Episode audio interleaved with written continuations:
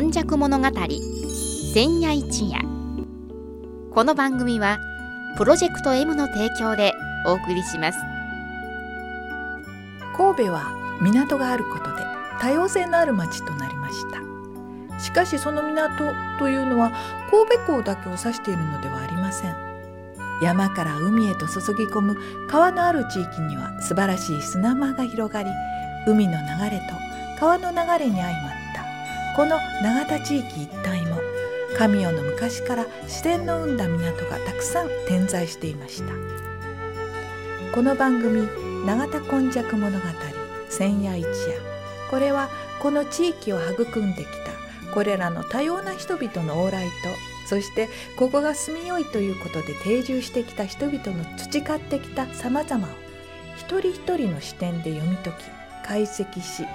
永田の多様性これがこれからの時代の大きな力になるというこの地の歴史を掘り起こしながら未来予想図を皆様にお届けするという番組です。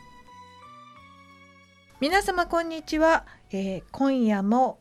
永田今昔物語千夜一夜の時間がやってまいりました。本日も司会進行は FMYY のキムチ焼きそして34夜のこの日はこの方がお話しです。はい、長田に住んで70年和田寛治と申します。はい、34夜本日はどういうお話でしょうあのね明治維新にも差し掛かって、はい、その前後のね村まだ村でしたから、うん、村々の様子がどんなんであったかというようなお話をしていきたいなと思います。はい、それであのまあ我々の兵庫長田須磨の辺りはですねあの広いあの土地があるんですけどもともと農地でしたですね。だけども割合水分の多いところで熟々の ところでですね、はい、畑にあのあの向いてないところもある。でそれを政府の方針幕府の方針でね神殿開発ってよく何々神殿河野池神殿いう駅があるかな、ああいう神殿のところが奨励されてですね。新しい田んぼですか、はい、我々のとこも吉田町って今ありますけども、はい、あの兵庫区の方にね、はい、吉田神殿というのが1833年にできたんですよ。で神殿というのはね、まあ、土地が足らへんから神殿開発したら税制面で優遇してあげましょうというようなことだけども、うん、なかなか、うん自分のことで一生懸命で出かけていってというのは少なかったんですけどもまあ神殿のやり方は開発した人はねその自分でお金出さないかんと。ただあの一部だけね自分の、まあ、吉田さんが開いた吉田さんの土地として認められて、はい、あとは政府のあるいは藩主のものまあ我々の土地の場合は天領というて幕府のものになるんですけどね。で神殿で名主になれると、うん、そこの土地のあの管理はお前に任したと、いうことになるんですけどもね。1833年にあの和田山って言ったらね今富士通店がある川崎車両からもうちょっと向こうに東の方に行ったようなところなんですけど、西宮のお金持ちの人と、はい、その人が吉田さんという名前があってで、はい、末政さんという東利権の人となって一緒にですね、うんごっつい広い土地を開拓するんですよ。これ、うん、えー、っとね甲子園球場が7つか8つ入るようなぐらいのところ。それでね、うん、ただそれでもね石高にしたら68国。68国なんですね。ポカーンとしてしまってそうでしょ。で今ね僕も国で言うたって分からへん、はい、が100万石とか、はい、60万石とか言われるでしょ。はい、でね単純にね、まあ、間違ってるかどうかは別にしてね一国は1年間で1人のが食べるお好みの量と言われる人もおってね。そしたら香川は60万人とか100万人ここの神殿開発は、まあせいぜい68人ぐらいやなというようなことなんでやっぱり土地が人が増えたらいるのも分かってくるんですけどね。はい、それでねそういうところを開発したおかげで今あのこの前私ずっと言うてる1894年というのがまたもう一つの不資源になるんですけども、はいはい、産業的にねあの我々の永田とか兵庫の地が目覚めるのがあの1894年なんですけど、はい、そこにその吉田神殿と言われるところ、うん、まあ玉ねぎ畑と言われてたぐらい玉ねぎがよう取れとったところを金棒が、はい、あの購入するんですよね。あもうその時に1890年はい、4年に。あるんですか？はいはい。だからそのお話はね後半戦に入っていった時お話しするんだけども、はいはいはい、そういうふうにして神殿を開発したおかげで、うん、後の平地の工業化にも熟々の土地が あの工業用地として売れていくというようなことがあって、はいはい、なるほど。あのもう使い道にならないところっていうのをやっぱり、あの工作地にするっていうことでにするいうことでね。次の転用もできるってことなんですね、はい、それもね政府に頼らんと自立の農民、はい、で吉田さんという、うん、あの西宮の人は途中でお金がなくなって末松さんという方が、うんうんうん。あのこの土地を引き継がれるんですけども、はい、だけど吉田さんの名前を神殿に残されましたと まあ、まあ、いうことなんですね。すね。はい、それであのそういう時代に入ってきてこの末松さんという方もかなりのねその甲子園球場7個が約つ分の開拓したと、広い土地を開拓しましたいうことがね自分の力でやったと、でもう一つねあの西尻池というあの尻池の新港が挟んで西側にあるようなところなんですけどね。そこにね茂川さんという塩屋さんがおるんですよ。モガーさん？モガーさんってカルモ川のモガーなんですなかなかあの古き良き名前やと 思うんだけども、うん、その方のね記録もねあの残されてましてね。和田さんどこでそんな記録やっぱりね、うん、あの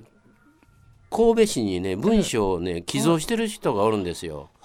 ほ、であの火事でねあるいは戦災で焼けてしまったというような人が多いんですけどもね、案外ね残ってる場合はあ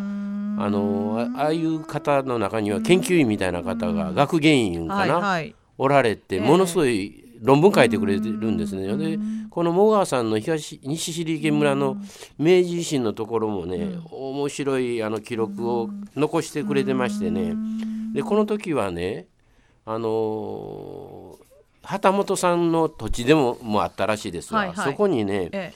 鈴木さんという旗本さんだけど100両貸してたと、うん、100両ってて分からんけども、まあ、5600万円、うん、旗本さんに貸しとったと、うん、明治維新になってもたと、うん、で政府が交代してもたと、はい、そしたらあの貸し取ったお金 どないなるんやと。で向こうからはね、はい、まだあの税金あんたお米で払ってもてないと。と。そう言うけども100両5600万円貸してどないりますねで茂川さんという人はその記録によってエラーってね、うん、先にそんな税金払えへんと、うん、まず早いこと100両5600万円そちらから返してもらうんが筋道やろうって一生懸命言うんですよ。うん、で僕らあの映画なんか見とったらお上の言うことは絶対「ははは」って聞くの言うとったら「い。やあの借りたやつのお金返せよ」とかいうのを一生懸命言うてあってで結局はよく分かったと、うん、あのお金は返すと。うん。その代わり税金も払ってくれとか言うて100両は確保したみたいですね。言うことは言う。言うことは言うのが偉いなと思ってましてね。それでこの時代の人がね、その明治維新とか、うん、その明治維新になる前の江戸の末期ね、ええええ、偉かですよね。偉かったのはそういうふうに土地をあの新しくつ、うん、作ったりあの取り立てに、自分の村のために一生懸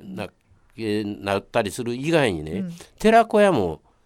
開開かれてるんよね。子供の教育子供の教育。で茂川さんはねあのあそこの興福寺高い福の寺ってね、ね、西宿があるでしょ、はいあね、あそこでね、はい、漢文の先生をやられたんですよ。だから小学校ができる前の寺子らね、うんうん、寺子屋、うん、で末松さんという今神殿を開かれた人は、うん、宝満寺というお寺でやっぱり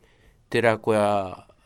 やられたんですよね、これははあの武家の子供っていうわけではなく？だから武家じゃないから武家はおらへんから、はあ、みんな農民ばっかりやから。そういうところの西尻池とか東尻池とか、はいはい、あの永田も池田も、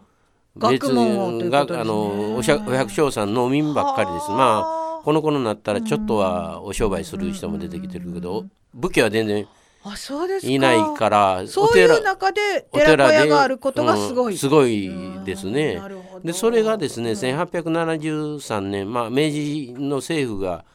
あの政権を取った時に小学校になっていってね、えー、あのそうですはい東利家の宝満寺なんかは間野小学校いてあ。今ある間野小学校と違うはい。はい、違うってね、うんうん、そこでは永田小学校と西野小学校ってある西野はね、うん、上の方に。それから駒ヶ林に駒えーと、駒野って言ってたかな？小学校4つできるんですよ。だからここら辺の方はね自分の力で、お寺で学校を開いていくっていう、あの別に民だけでやろうということだから官にあんまり頼らなくても先生もその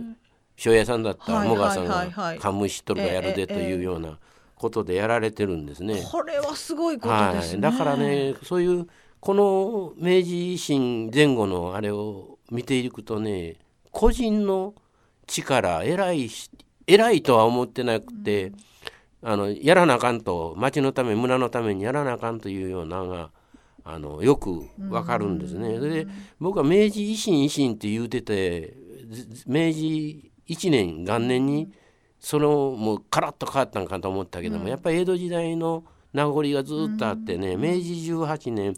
1885年あたりにようやっと今の近代化みたいなんができてざん切り頭を叩いてみればいいでありません。その頭もっと、ま、曲げきれいと言われたのも、この1885年ぐらいでね断髪せえと言われたんでやっぱりちょっとねあの明治維新になって時間がかかって18年ぐらいしてからよく動き出したと。そりゃそうですね、うんうん、今みたいにテレビあるわけでもなく、うん、ネットがあるわけでもないのに、ね、東京からその江戸幕府から江戸江戸江戸江戸じゃないですね、うんうん、あの明治政府からの情報だって、うん、えじっくりじんわりと伝わってくるにはそれぐらいかかりますよね。ね、だから今の日本見たらね、割合となんか受け身の人が多いとか、主植物系の男子が多いとかなんかおるけどもなんかいざとなったらね、あのおとなしいこの国民であっても やる時はやるぞと自分で畑耕したりねあの勉強したり塾開いたり今今もちょっと子供なんとか食堂とかね、はいはい、いうのも民間でやりだして政府がつ,、い、てくるようになってきましたね。だからまあそれは小さい大きいの話じゃなしに気持ちはねみんなそういうコミュニティの中にはあって、うん、自分たちの住んでるとこが大切で、うん、自分たちでやっていかな、うん、いかんのだというのはやっぱり明治維新前後のこのいろんな人の動きを見ててもなんか分かるような気がしますね。はい、えー、今日お話しいただいたのはやっぱりあのー、ここに武家が何かをしているわけではなくて、うん、えー、農民集団であった、はい、自分たちの食べるものを自分たちで作っているっていうそういう地域であってまた港があったということで、うん、えー、面々と今もこうざわざわと新しいものが生まれいきつつある長田らしさがあるのかなっていうのも思いました。はいうん、本日の本当にあの素晴らしいお話、えーえー、お話はこの方でした。長田に住んで70年和田勘でした。来週もまたお聞きくださいませ。